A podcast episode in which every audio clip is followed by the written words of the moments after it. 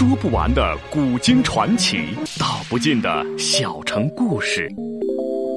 有声的阅读，无限的感动。小说联播。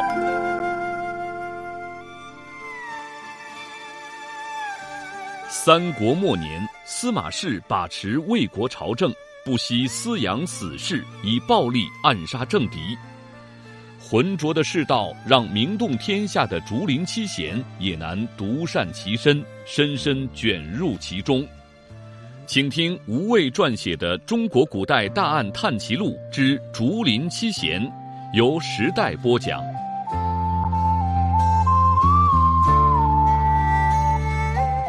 刘伶道：“杨子因为剑伤郭丽，很快就会被官府通缉，不便露面，可否请你？”先行将窃贼的姓名见告。佩娘道：“这个嘛，是我不能告诉刘先生，而且就算先生知道了他的名字，也无法报官。”刘伶道：“那么娘子预备如何抓住窃贼？”佩娘道：“我目下暂时还没有好的办法，对方武功高强，生性机警，又极少露面，必须筹划周全，才能一击得手。”刘伶道。听娘子口气，似乎还想借助陆仪之力。佩娘道：“陆仪武功不错，我若与他合力，应该可以生擒住对方。所以还请刘先生告知贵府失窃的物事到底是什么，我好在日后向窃贼讨要。”刘玲笑道：“娘子不是已经知道了吗？就请娘子与陆仪联手，设法将袁军书夺回来，我好向我妻子交代。”佩娘怔了一怔，随即会意过来道。刘先生信不过我，这是情理之中的事。这样，我会设法向先生表露诚意，希望到时候先生会相信我的为人。笛声就在这个时候停了下来。刘玲微一侧头，再回首时，佩娘人已经不见了，只留下一缕若有若无的香气，也不知是人香，还是松香。回来府中，刘玲便欲回房安歇，阮咸一把攀住他，笑道。这么好的夜晚，这么美的月色，就此沉沉睡去，该是多么无趣的一件事啊！哎，我带了一包五石散，你我就这热酒服了，再到外面林间去疯上一场，如何？刘玲连连摇头道：“我可不服这个，明日还有正事要办呢。”阮咸嘟囔着：“跟你分享好东西，刘玲居还不领情？哼，我自己服。”赌气将一包药粉全吃了下去。不一会儿，药力发作，阮咸跑到院中，疯疯癫癫，又唱又跳。刘玲早见怪不怪，也不以为意，自回房中躺下。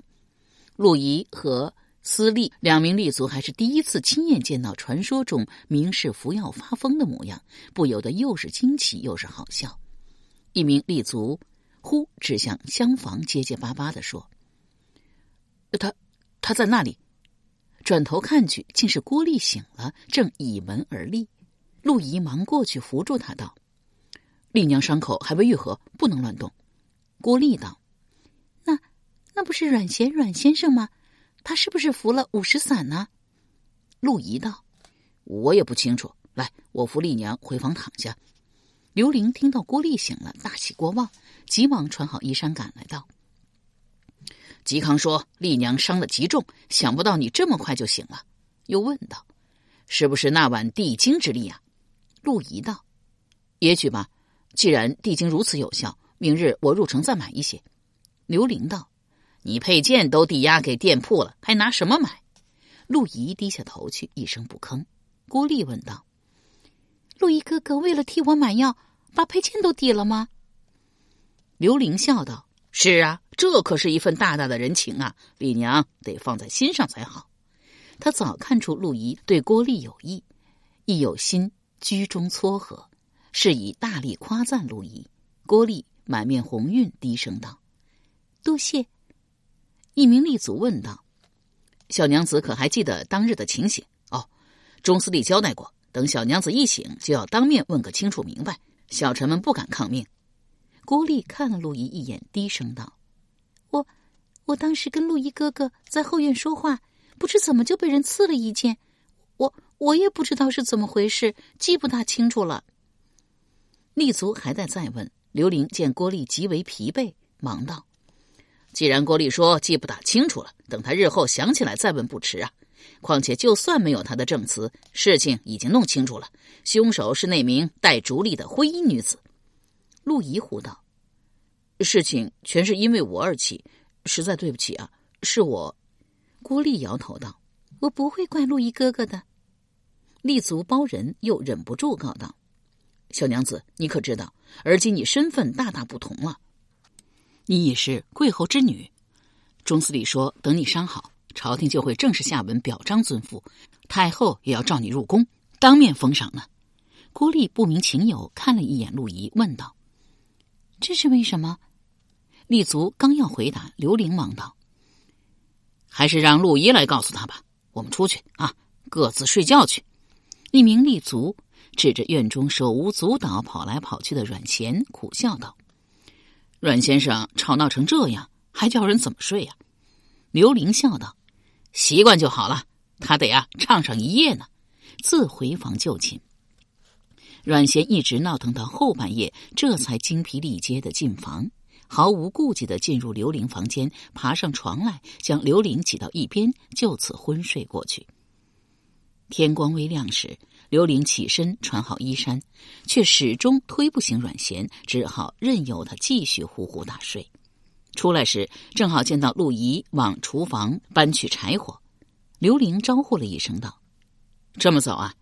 陆仪道：“郭丽伤好无力，吃不动硬东西，我早点给他煮点稀粥。”刘玲笑道：“你若娶了郭丽做妻子，一定会是个好丈夫。”陆仪大为窘迫，呆了一呆，才道：“刘先生就会开玩笑。郭丽现下是乡侯之女，身份尊贵，我只是个卑微的伙计，哪里配得上她？”刘玲正色道：“两情相悦，又何必顾及身份？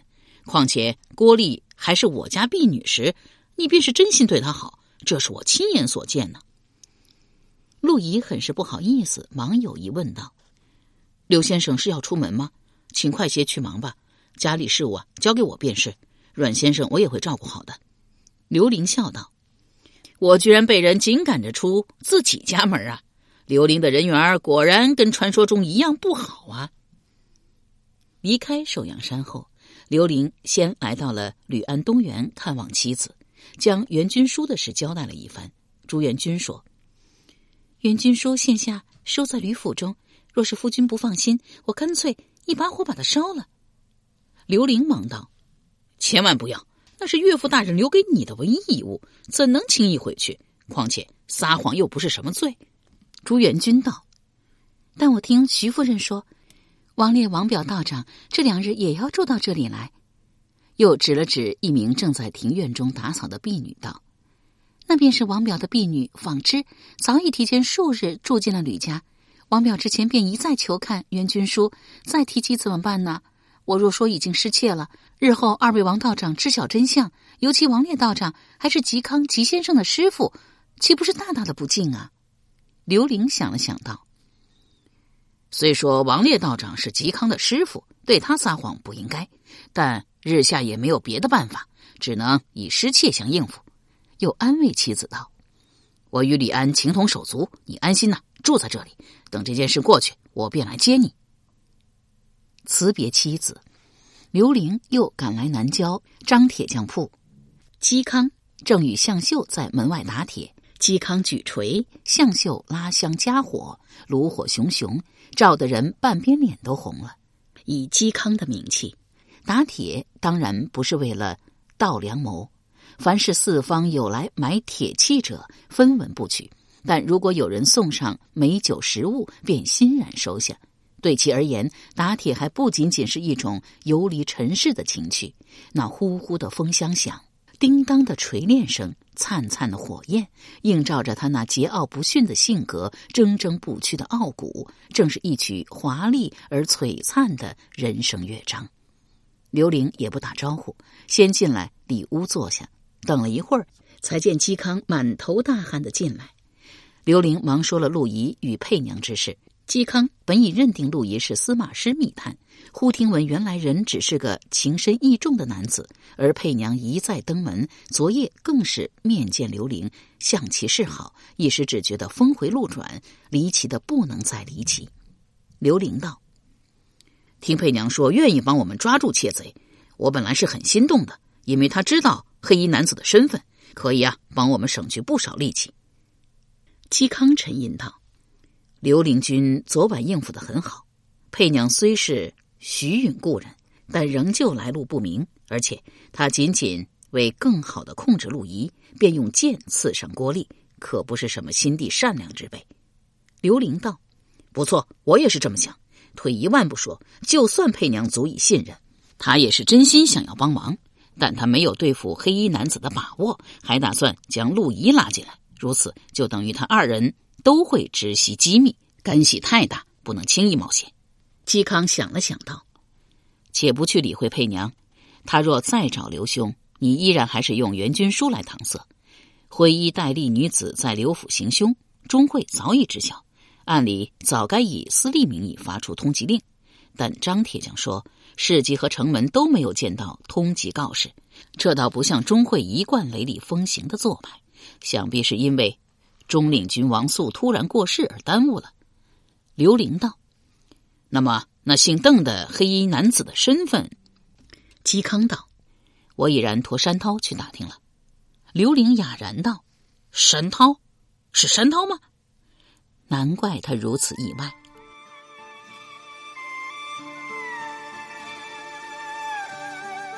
由时代播讲的吴畏撰写的《中国古代大案探奇录·竹林七贤》正在播出。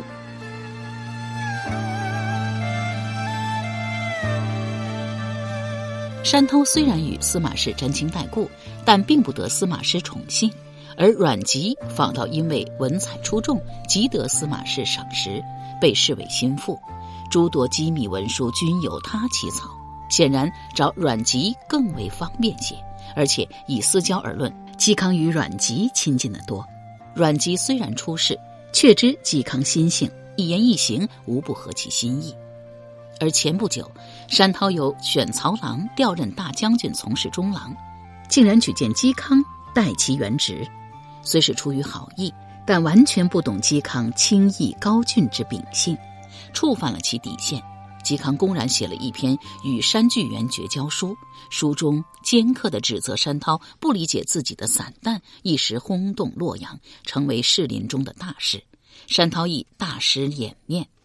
不想此刻有事，须得求助在朝为官者。嵇康不着阮籍，仍然选择了山涛。刘伶踌躇片刻，才问道：“那山涛答应了吗？”嵇康淡然道：“山涛那个人。”可能不会主动揽事，但托付给他的事，他一定会办到。刘伶道：“可是你不久前才与山涛绝交啊，而且还是公开的。”嵇康道：“阮籍足以交心，山涛足以托付，这关乎人的品性，一辈子都不会改变，跟绝不绝交没有关系。”刘玲心中咀嚼品味这句话，只觉得大有深意。又见嵇康取过长袍穿上。忙问道：“哎，你这是要出门吗？”嵇康道：“刘灵君不是说陆仪把佩剑抵押在南市店铺了吗？我去赎回来。不过不是为了陆仪，而是为了张铁匠。”大致提了张小泉的条件。刘伶摇头道：“这张铁匠还真会见机行事啊！”大有讽刺张小泉精明市侩之意。嵇康答道。我倒是觉得张铁匠为人不俗，旁人慕我嵇康大名，争相与我结交，独有张铁匠从来不改他的处世之道。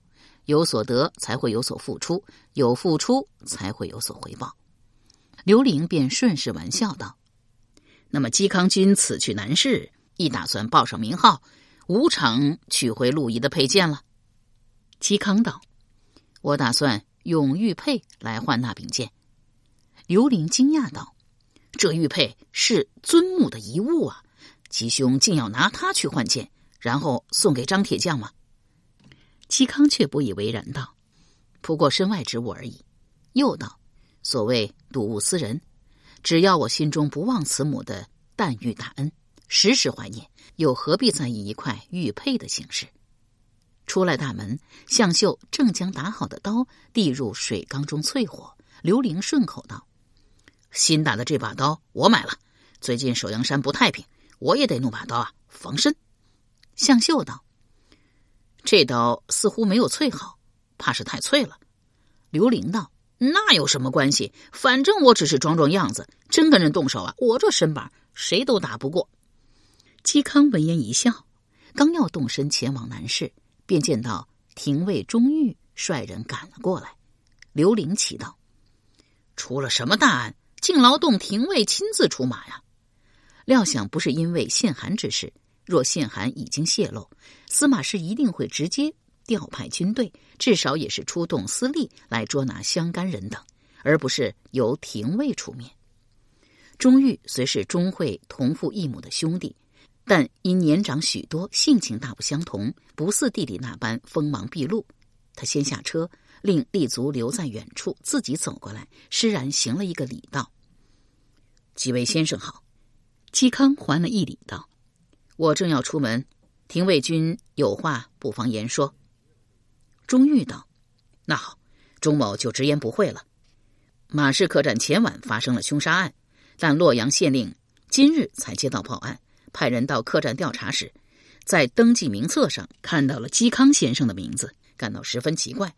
嵇先生名气在外，又是驸马身份，洛阳县不敢擅处，便将案子报到了廷尉。钟某料想以嵇先生高洁品性，断然与命案无关。但既然客栈名册上确实有先生的名字，店家也确认嵇先生入住过客栈，廷尉还是不得不调查跟进。钟某亲自过来。也是为了对姬先生素来敬慕之意。嵇康道：“不错，我前晚是去过马氏客栈。”刘玲闻言愕然道：“难怪洛阳县的官差立即怀疑到你。你放着好好的家不回去客栈做什么？就算夜尽回不了城，为何不回来铁匠铺？”嵇康道：“我当时只想找个地方服药，正好马氏客栈就在附近，便顺道进去了。”在里面待了大概一两个时辰，药力将尽时，便离开了。刘玲深解嵇康为人，一听到好友半夜跑去客栈住店，便知道是药瘾发作，想临时找个地方服用五十散。他有意发问，不过是怕嵇康素来轻视钟氏兄弟，此刻又被廷尉当面诘问，一旦傲慢性子犯了，不愿意理会，如此便愈发可疑。若是钟玉继续追查嵇康当晚行踪，发现他去过徐允府邸，那可就麻烦了。如果嵇康及时说出服药之事，充其量只是明示惯常的风流行为罢了。嵇康不肯回家，只是不肯让公主妻子看到自己服药后的样子；不回铁匠铺，只是不想惊扰别人。于是大半夜在外游荡闲逛这件事，便与明示风度扯上了干系。愈发显得微不足道，再不会有人追问当晚嵇康还去过什么地方。钟玉年轻时也好服药酒，还曾因与弟弟钟会偷饮父亲药酒被责骂。闻听嵇康之言，顿时释然，忙道：“哦，原来如此，钟某再无疑虑。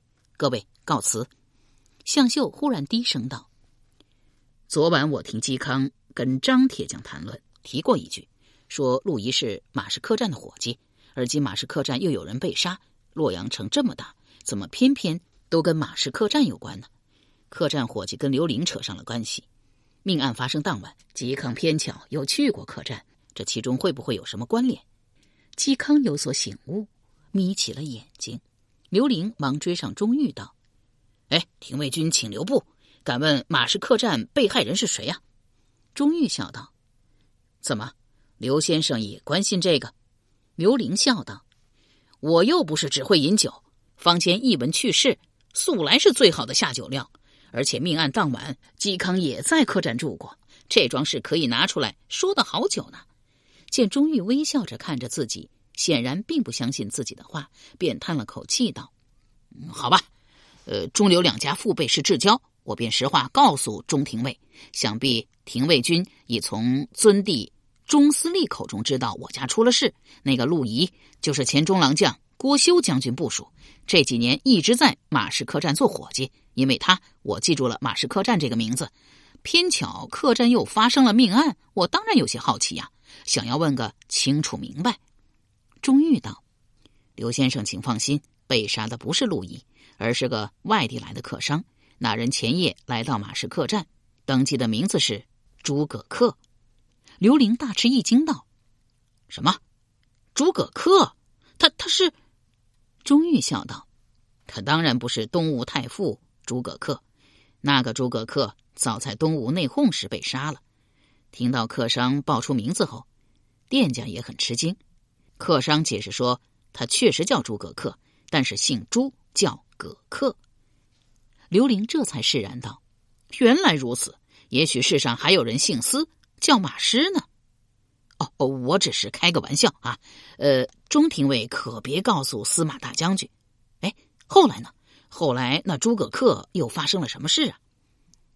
钟玉道：“诸葛恪入住后，先是命店家准备了大桶热水，等他洗完澡后，又要了酒菜，吃的酒足饭饱后，才称路途辛苦，要好好的歇息两日，交代店家不准打扰。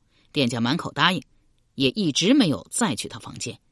但那人接连一日两夜未曾出房半步，不由得人不起疑心。”今日一早，店家忍不住去敲了门，没有回应。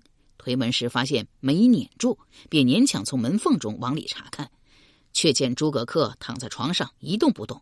店家见始终叫不醒人，怀疑出了事，便叫来厨子，以刀伸进门缝，将门帘斩断，这才得以进门。进去后，发现诸葛恪躺在床上，但人早已经死了。店家吓得要死，急忙赶去洛阳县报了官。刘玲道。马氏客栈是东市最大的客栈，每日人来人往，川流不息。想来命案当晚住在客栈的人也不在少数。为什么仅仅因为嵇康当晚住过客栈，洛阳县官差就要怀疑他呢？应该还有别的缘由吧？钟玉道：“那是当然，嵇先生声名远扬，洛阳县官差也不是傻子，绝不会只因为他住过店便怀疑他。那诸葛恪所住房间。”就在吉先生当晚入住房间的隔壁。马氏客栈位于东市正西门旁侧，坐北朝南。客栈有前院、后院，中庭楼高两层，底层是饭堂、厨房，二楼则是客房，又分南北两面。诸葛恪的房间在北面最尽头。既然他闭门被杀，凶手唯一能进出的途径，便是从隔壁房间，也就是嵇康住过的房子的窗子爬过去。这只是其一，其二，据立足验尸，诸葛恪是死在前夜，而前夜偏偏只有嵇康住过朱氏隔壁的房间。更巧的是，嵇康入住后不久便满头大汗的离开，让人不得不怀疑是他爬到隔壁杀了诸葛恪，再又匆忙离去。刘玲笑道：“听起来嵇康嫌疑真的是很大呀！如果我是洛阳县官差。”最先怀疑的也一定是他，钟玉道。但杀人总要有动机，我一早知道姬先生不会涉入其中，只是钟某职责在身，不得不走这一趟，例行公事罢了。刘玲道：“钟廷尉怎么会知道嵇康不是服药后狂性大发，一时神志不清，抑制不住，爬去隔壁杀了那诸葛恪？”钟玉笑道：“因为我很清楚服药后的状况。”虽说姬先生体质不错，但服下五石散后是绝技不可能从窗外爬到隔壁房间杀人，再爬回来。据店家所描述的姬先生离开时的状况，我敢说他那时药力未尽。就算当时他去爬楼，肯定抓不住楼檐会掉下去的，更不要说之前药力正浓时了。刘林道：“原来廷尉君也是个药石行家呀。不过这案子实在有点奇怪。”那诸葛恪刚刚入住客栈，为何就有人盯上了他？钟玉道：“我执掌廷尉，阅过的卷宗无数，更见过无数匪夷所思的案例。这件案子不算稀奇。据店家描述，诸葛恪入住时带着一个大行囊，看起来内中有不少的财物，但行囊现下却不见了，所以一定有人起了贪心，因财杀人。”刘玲心念一动，问道。那诸葛恪是什么时候入住的？钟玉道：“就在姬先生入住后，据店家说，二人是前后脚抵达。姬先生人还没进去，诸葛恪便到了。”刘玲道：“当时已是夜半，夜深人静，住客都已经歇息了。难道廷尉军怀疑店家贪财，设法杀害了诸葛恪？”钟玉摇了摇头道：“马氏客栈经营数十年，是家老店，素来声誉极佳。我不大相信店家马昭会违背祖训，对自家顾客下手。况且出了命案，相关客房都要封存，其他访客也会因为害怕而离开，极大的影响了客栈生意。对殿下而言实在是得不偿失。由时代播讲的无畏系列小说竹林七贤今天就播送到这里请明天继续收听。嗯